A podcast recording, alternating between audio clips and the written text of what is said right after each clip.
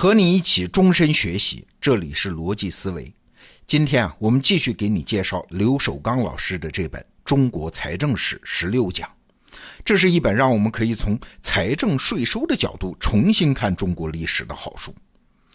那从财政税收的角度理解中国历史，它就不是什么唐宋元明清的朝代历史了，而是有一条主线贯穿始终。这条主线简单说就是从收人头税变成收田产税，国家从数人头收钱到数你们家的田产收钱，就这么简单。理解了这根主线，中国历史上很多现象就可以得到全新的解释。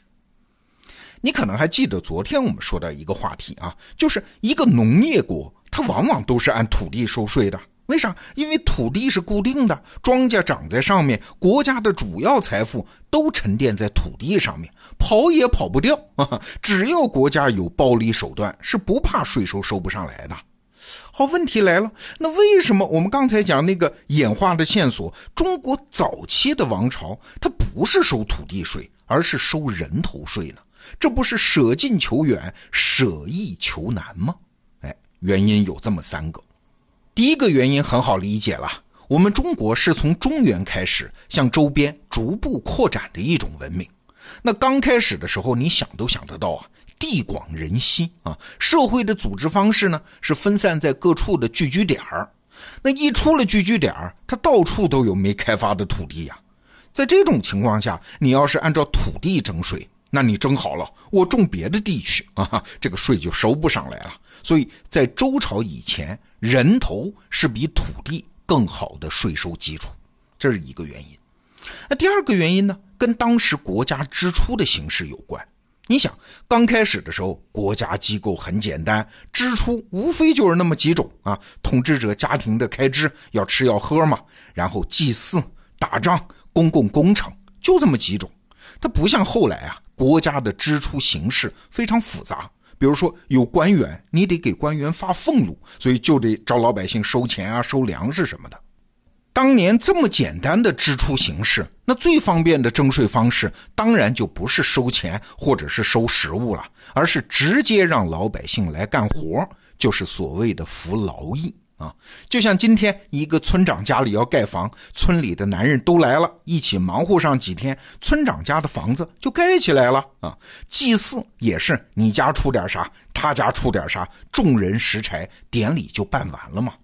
甚至最严重的那种活动就是打仗啊，也是大家各自带武器、粮草，集合起来去打仗，并没有专门的军需后勤部门。啊，大家主要是出人出力，这种劳役它本质上就是人头税嘛，这是第二个原因。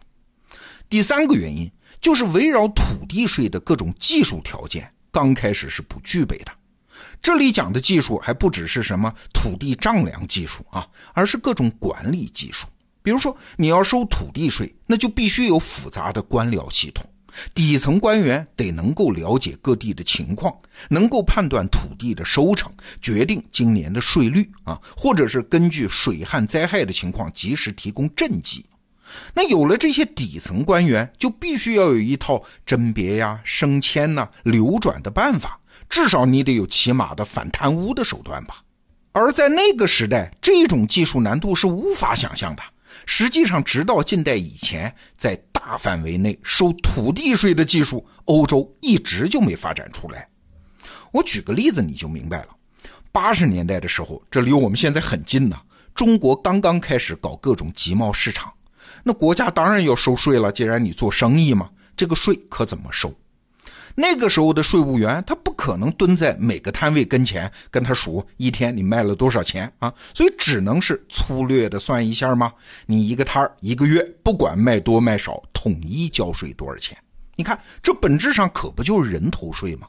后来直到九十年代才出现那种统一交款的大商场，税务部门这才有条件根据当天这家店的营业额去收税。这背后其实是技术的大升级啊，所以啊，回看中国历史早期，它只能收人头税，就是被技术限定的结果。说到这儿，你可能也听出来了，收税的方式受制于很多因素啊，不是国家想收多少就收多少了。我们刚才分别讲了人口的因素、费用支出样式的因素，还有技术的因素。但是这些因素它都是在变化的呀。比如说人口啊，人口是越来越多，那土地变稀缺了，土地税收起来就变得有可能。再比如说，国家支出越来越多样化，只靠原来的简单的人头税，它就渐渐应付不了了。再有，统治技术渐渐发达了，原来干不成的事儿，后来就可以干了吗？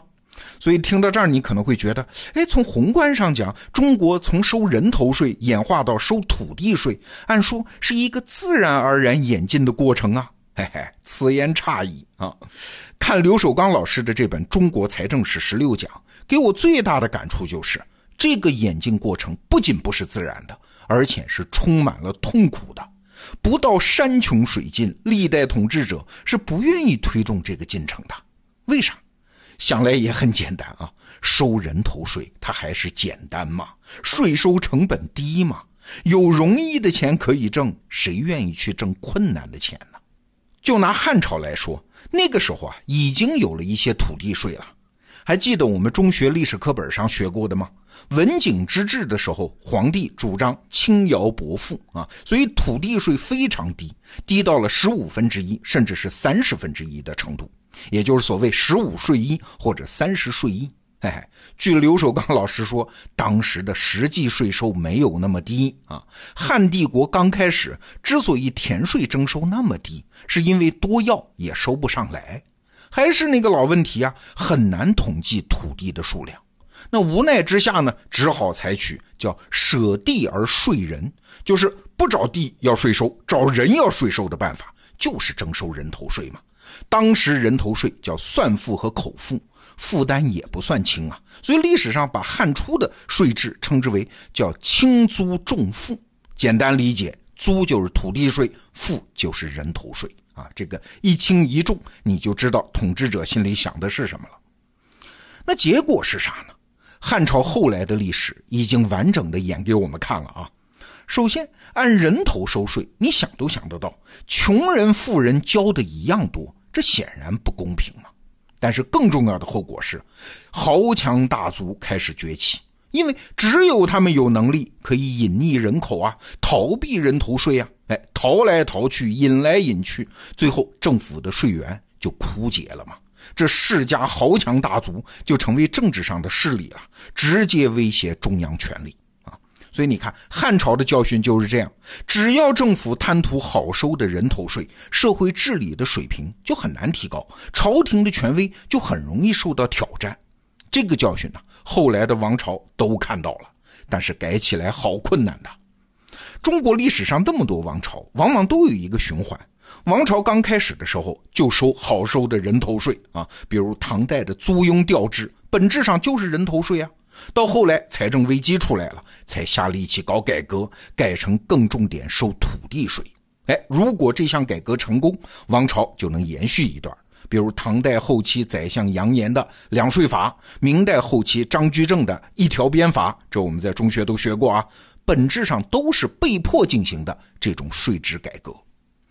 那这种改革为什么困难重重？我们就拿明代的张居正改革来说，他要搞什么一条鞭法，就是按土地收税啊，那就得有一个前提啊，就是全国清账土地，你总得摸清各个地方有多少土地，你才能收土地税啊。